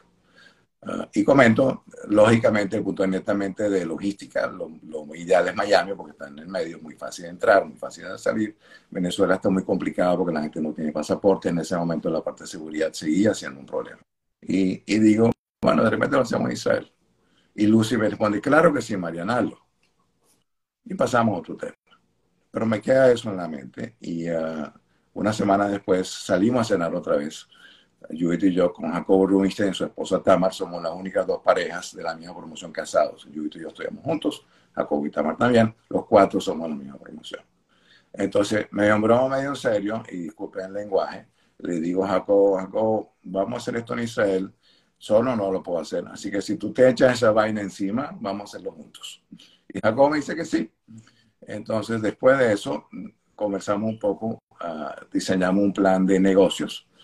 Decimos, necesitamos para eso recoger fondos para que esto no sea un evento clasista, que la gente que no pueda pueda participar.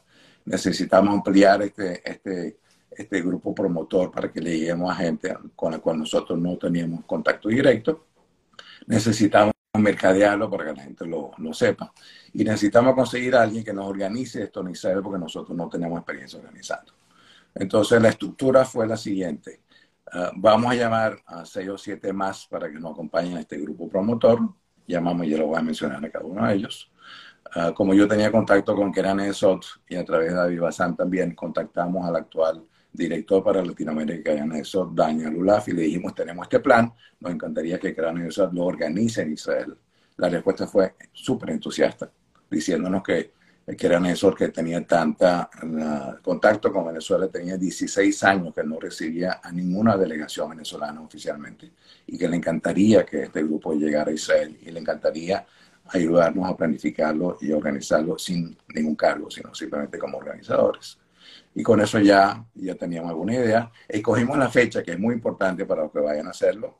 La fecha fue sin ninguna fiesta judía por medio, después de, de Simchat y antes de Hanukkah. Escogimos final de octubre, principio de noviembre, para que sea baja temporada en Israel, los precios son más baratos y el clima es mejor. Así que fijamos la fecha sin consultarlo, sin la fecha esta, seis noches, cinco días, no hay discusión, porque si, imagínate tú ponerte a hablar de fecha entre 90 personas. Entonces, y contactamos a, siete personas más. Déjenme recordarme los nombres para que no se me olviden. En Caracas a Blima Khan de Casada, a Rafi Gruska. En Miami a Susi Feño, a Jacobo, Lucy Roditi y yo. Somos cuatro. Y en, en España Nelson Harrington, que está en Valencia. Y en Israel a Edita Rímeres, que está recién llegada, tiene como cuatro o cinco años en Israel, y a Leo Corri, que fue invitado tuyo y que tiene muchos años como representante de la gente nuestra en Israel. Así que los nueve nos reunimos antes de lanzar la idea. Antes de lanzar la idea hicimos una lista de los posibles donantes, llamamos a, diez posibles donantes importantes.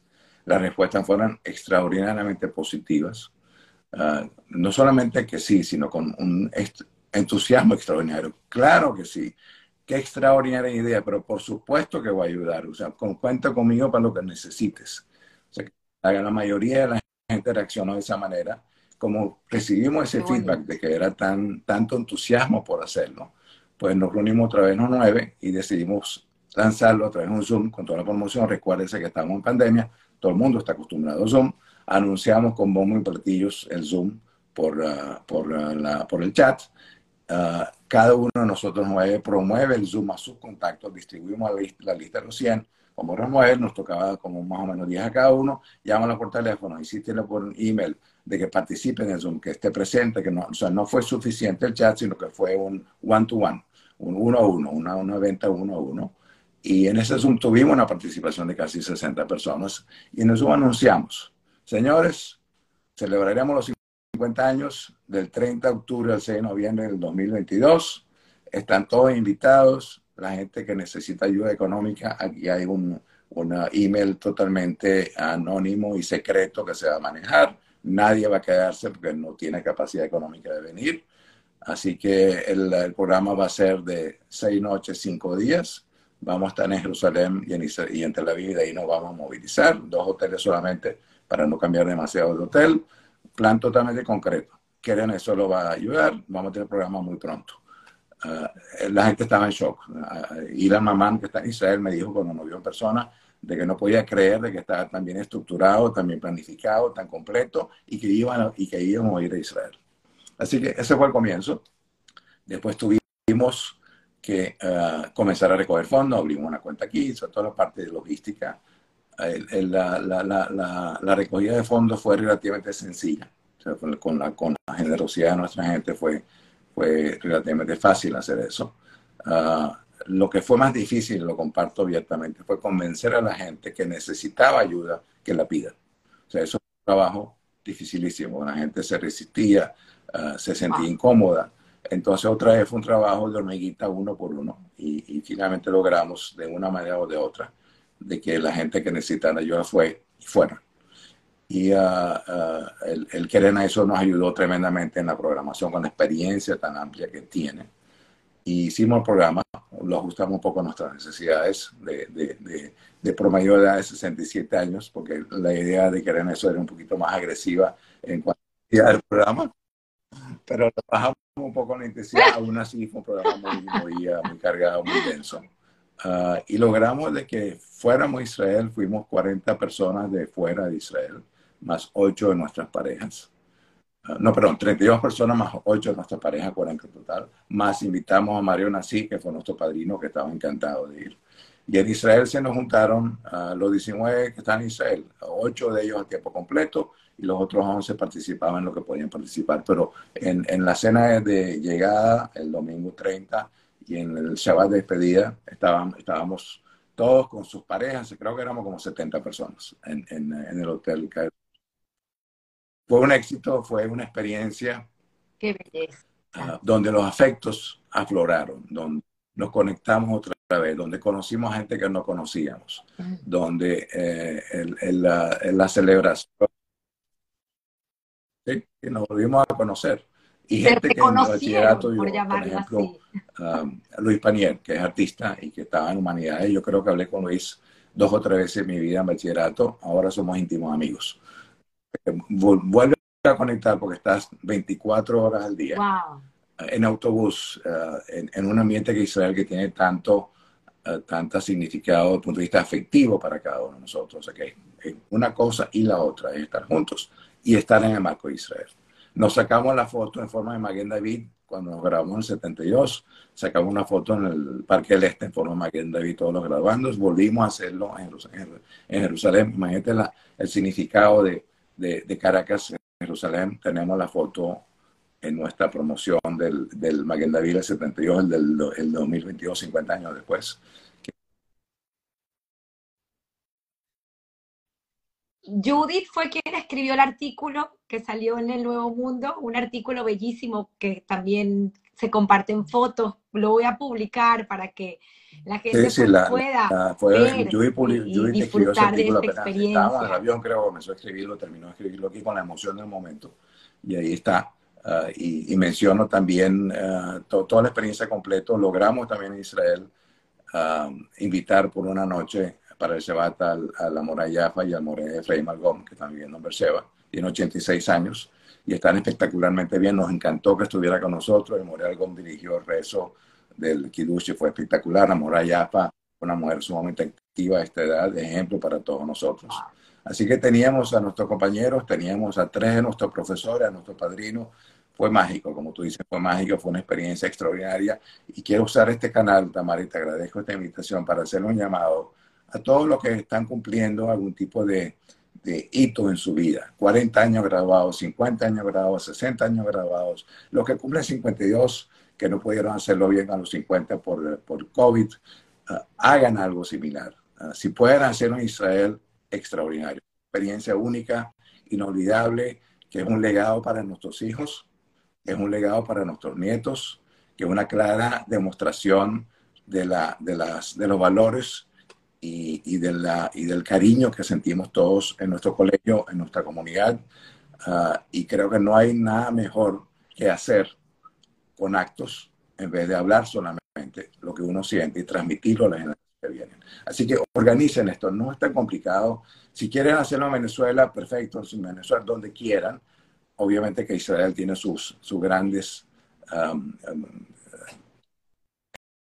encantos para este tipo de encuentros pero es importante que y encantos. De que hagan una conexión con el colegio también. Nosotros estamos haciendo una donación importante a Fundasec. La haremos el próximo mes de enero. Ya estamos coordinándolo con Talma para que sea para Fundasec, que a través de Fundasec llegue al colegio. Vamos a hacer una, donación uh, también nominal a Quirena Sola agradeciéndole su, su, ayuda.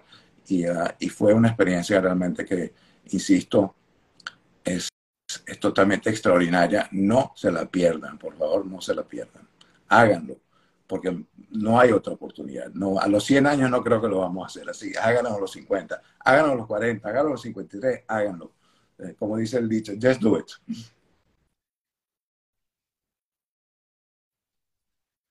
Por aquí mencionan también el fabuloso video que realizó Nelson Harrington. También lo voy a compartir, eh, tuve la oportunidad de verlo y pues demuestra esa unión, ese reconocer, eh, como bien lo mencionas, porque es cierto, muchas veces nuestros compañeros del colegio pues no nos detenemos en ese momento, no tenemos la madurez de ir más allá, de preguntar, de conocer sus historias. Y años después es un regalo, un regalo tener ese privilegio de ese encuentro, ese encuentro con esos años de juventud, esos años de inocencia, esos años de esos compañeros que te recibieron con los brazos abiertos, eh, sin idioma, eh, sin ser del grupo. Eh, muchos de los adolescentes que nos escuchan pues pueden entenderlo perfectamente lo difícil que es el tema de pertenecer, y el poder hacer ese reencuentro es sencillamente maravilloso y además la estructura con la cual lo compartes el día de hoy, pues me haré un resumen de este pedacito para poder compartirlo y futuras generaciones que quieran realizar, como bien tú lo dices, ese viaje eh, de reencuentro, pues puedan hacerlo de una manera tan eficiente, con, un plan de negocio. como bien dice Nelson, tenemos la suerte de tener ese talento y esa, esa pasión por lo que es eh, la edición, la filmación, los recuerdos, la memoria extraordinaria que Nelson tiene eh, y, que, puso en práctica y produjo una película que dura media hora que la gente que era en eso que estaba viéndola le dice que es mejor que las películas profesionales que ellos contrataron. O sea, que imagínate la calidad de lo que es que tú la viste. Y, Nelson está preparando en este momento uh, una película uh, de lo que fue este viaje. Y tendremos dos versiones, una versión corta de unos 3-4 minutos una versión más larga de media hora para nosotros, para que la gente vea, no solamente escuche de nosotros lo que fue y se anime a hacer lo mismo. Nuestro único interés de este, de este esfuerzo es de que uh, este disfrute y este privilegio que tuvimos otra gente lo pueda tener y haga el esfuerzo por hacerlo porque es bien merecido. No hay nada más estimulante ni nada más uh, cálido para uno que el trabajo para los demás, el trabajo comunitario, el trabajo para su promoción. Los recuerdos que quedan, los lazos que quedan son extraordinarios.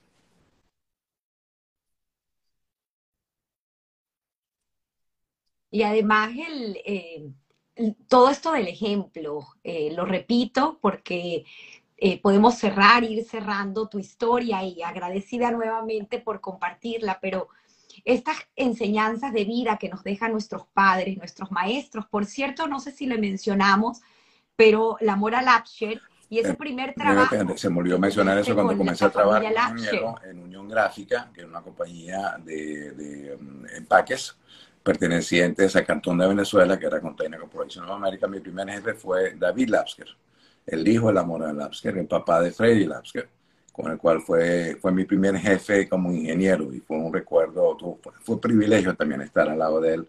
Fue una persona extraordinaria de la cual aprendí muchísimo en el poco tiempo que trabajé con él, que fue un poco menos de un año. Así que mi cariño a toda la familia Lapsker, la cual definitivamente tenemos lazos por generaciones ya. Una belleza y además ese consejo eh, tan sabio de tu madre, que lo tengo por aquí anotado porque no quería dejar de comentarlo, el tema de llenar el barril de autoestima de los ese es un dicho de mi La base para desarrollarte en la vida. De tu suegra. Y que, yo repito muchas veces. de Lía Menel siempre decía, eh, la función más importante de los padres es llenar el barril de autoestima de los hijos con mucho amor para que los huecos que le abre la vida no lo vacíen nunca. Así que el amor eterno y el amor incondicional, según decía Elías, y es totalmente cierto, es una de las funciones más importantes que nosotros como padres y como abuelos tenemos que cumplir. Llenar el barril de autoestima de nuestros hijos y de nuestros nietos siempre, porque los golpes de la vida vendrán, para que ese barril siempre esté lleno y sea la base de su crecimiento y su formación y su vida. Mi padre un hombre ¿Qué te llevas de tu padre? el sentido del ¿Y humor, qué te llevas de tu padre? el- la gana de vivir ah, y, el- y la ética por el trabajo siempre fue muy especial. Ah, el, el combinar la curiosidad que él tenía toda la vida, hasta los 90 años, falleció en los 94, con sentido de humor. Me decía, por ejemplo, que le olía la rodilla, iba al abasto y ya no tenían las piezas de repuesto, se acabaron. O sea, que echaba broma de su propia condición. Y de mi mamá, era una, era una persona extremadamente amorosa, ah, disciplinada, ah, sumamente inteligente, con una intuición increíble, a pesar de que su formación educativa fue bachillerato y no más. Fue una mujer que tenía una capacidad de entender la vida, de transmitir las cosas importantes en la vida, de cuidar la familia y de, darnos amor infinito. Ese concepto que Lía, mi suegro, tiene, mi mamá nunca lo expresó en palabras, pero lo afectó, lo hizo en la vida. Así que esos son los recuerdos más dulces que tengo mis padres, definitivamente.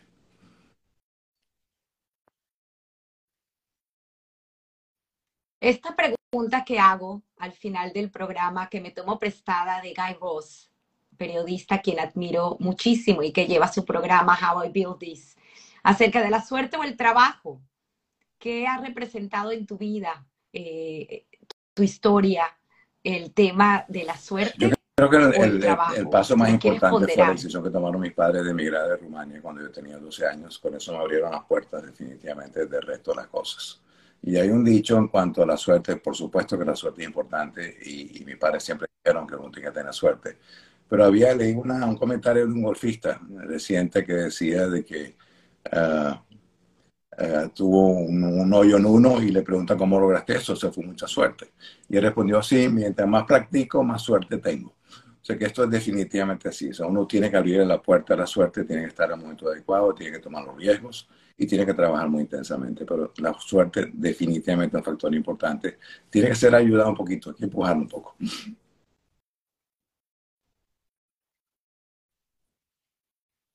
Qué bonito. Gracias, Marian, por compartir tu historia y infinitas gracias a Judy, tu compañera de vida, y a esa llamada por teléfono, donde te presionó y pues vio el futuro, el futuro que han creado eh, hoy en día con esta familia tan por linda. supuesto, que, Eh, además de Samuel, de- tienen a de tu hija. ya. Mi hija Karina vive en Miami, es, eh, tiene un montón de logros a nivel profesional en toda su vida, eh, una carrera muy variada en todos los aspectos. Hoy en día trabaja con Miami Heat, es la tía favorita de todos mis sobrinos para, conseguirle cosas. Y, ah, y estamos encantadísimos de tenerla acá y encantadísimos que sea la persona tan extraordinaria que es. O sea, de muy nieto, nieto Aarón, que tiene ocho años, que es, nieto, eh, que es un nieto hermoso.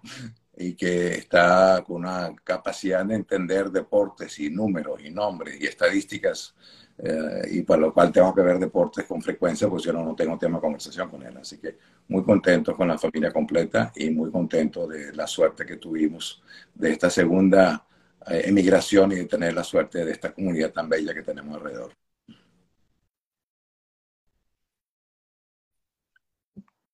Qué bonitas historias. Voy a permitirme leer algunos de los comentarios de la gente que se ha conectado en vivo el día de hoy para escuchar tu historia. Agradecida siempre y, recordarles que la historia que contar con Marian estará publicada en el canal de YouTube, en eh, audio por Spotify y por Apple Podcast. Además, también podrán verla por Instagram. Eh, Frida Astrak, eh, Plitman. Gracias, Marian. Gusto irte y gracias, Tamara, como cada domingo. Qué bonito. Lalo Gut, gran tipazo. Me encanta. Eh, sigo por aquí. Eh, de, a ver, a ver, dice, no sé qué me ponen aquí, Jacqueline. Voy a seguir leyendo arriba, Lucy Roditi. Gracias, Marian, por estos recuerdos que nos emocionan tanto. Tu vida interlazadas con las nuestras. Qué bonito. La cómplice, Lucy.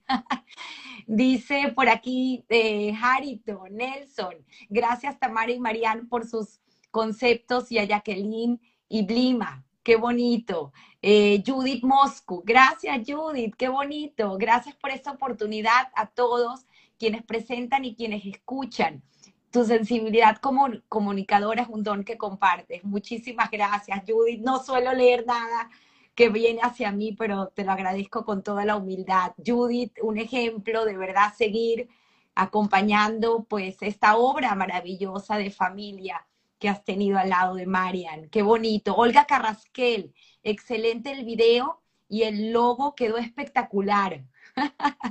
Sigo por aquí, eh, Bli 18K.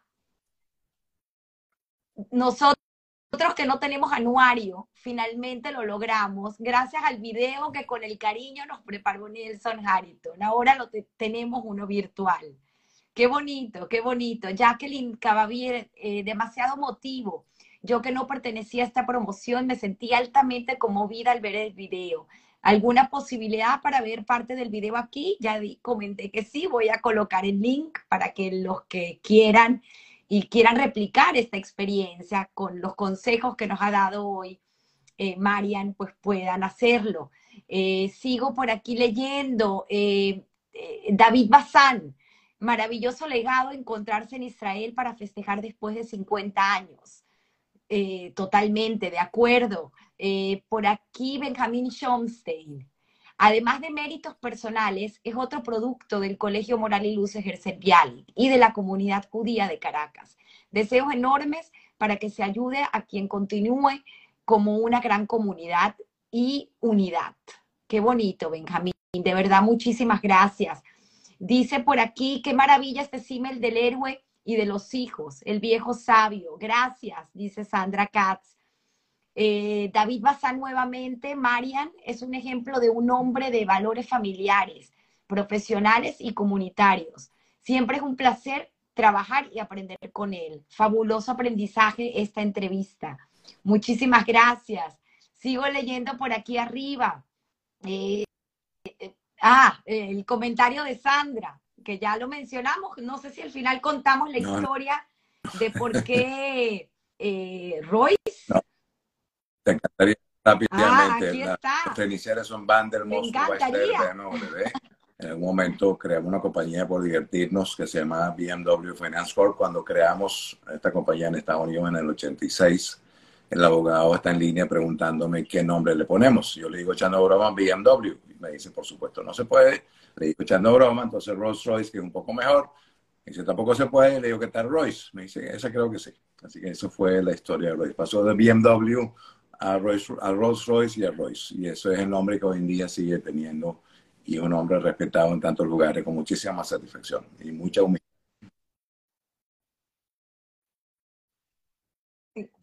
Increíble historia. Por aquí tiene saludos desde Qatar. Tan famoso Qatar en, estos momentos con el Mundial. Oh. Saludos desde Qatar, como siempre, excelente programa. Super Sunj, que no recuerdo, el, este es el acrónimo si me puedes poner el nombre, te lo agradezco. Bueno, eh, sigo los, Lucy Roditi, se recuerda, ganamos los trofeos con Gaby y con Marian como entrenadores.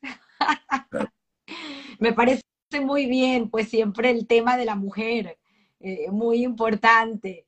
Eh, Susana Wesleder, excelente entrevista, siempre se aprende, es la idea, es la idea, compartir para aprender. Y por aquí Supen Sunger vuelve a, comentarnos, suerte poder escuchar a un ser ejemplar, luchador y honesto trabajador. Gracias, Tamara, por dejarnos conocer estas historias maravillosas. Por favor, déjame tu nombre. M. Catán, 55 arquitecto. Gracias a ustedes, excelente entrevista. Eh, maravillosa, Alejandro Pérez. Gracias, Alejandro, por dejarnos saber desde Qatar. Eh, estos comentarios. Maravilloso y esperando que estés disfrutando de este fútbol eh, en, en, Qatar. Eh, bueno, sigo por aquí porque tienes increíble la cantidad de mensajes. voy por aquí leyendo. Lucy Roditi nuevamente, cuánto nos preparamos. Edith Shiro, abrazos al primo. Marian, Aaron Weisman, qué bueno ratificar la historia comunitaria. Silvia Apeloic. Eh, por aquí ya dijiste, vamos a jugar Si nos invitas, y si no también. Así que todos ya listos para el bar mitzvah de, de Marian, que me parece una anécdota muy linda contarlo, de que 70 años después puedas pues realizarte nuevamente en ese pequeño bar mitzvah que te hicieron en su momento y sentir la oportunidad de decir aquí estoy presente con mi judaísmo. Qué bonito. Aviva Koenig, mi querido tío, muy orgullosa de ti y de nuestra familia. Nadie mejor que tú para contar la historia. Qué bonito, qué bonito. Pues sí, aquí eh, siempre lo digo, tengo que estar yo agradecida eh, por, eh, por haber tenido la oportunidad de contar y dirigir tu historia. Gracias. Todos los domingos una historia más que contar, llena de aprendizaje y de anécdotas y de valores y principios y el rescate de la ética. Gracias, Marian. Por favor, Gracias, Tita Mara. De tu un placer conversar contigo. feliz domingo para todos. Fue un placer que quede esto para, para nuestros hijos, para nuestros nietos y nuestros amigos. Y muchas gracias por eh, lograr que yo hable durante una hora y cuarenta. La gente me conoce, sabe que es un logro mayor, así que te felicito.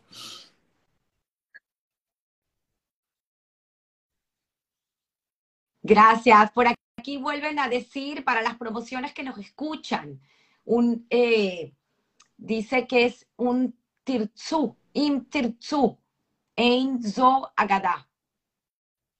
Gracias, gracias a todos, un súper abrazo. Por aquí una última pregunta de que dice Alejandro. Dos libros favoritos míos. Prime Minister, sobre la parte histórica de Yehuda Abner, y en la parte de novelas, El viejo y el mar de Hemingway. Son mis libros favoritos, los dos. Hermoso. Gracias a todos, feliz domingo y siempre digo, todos tenemos una historia que contar.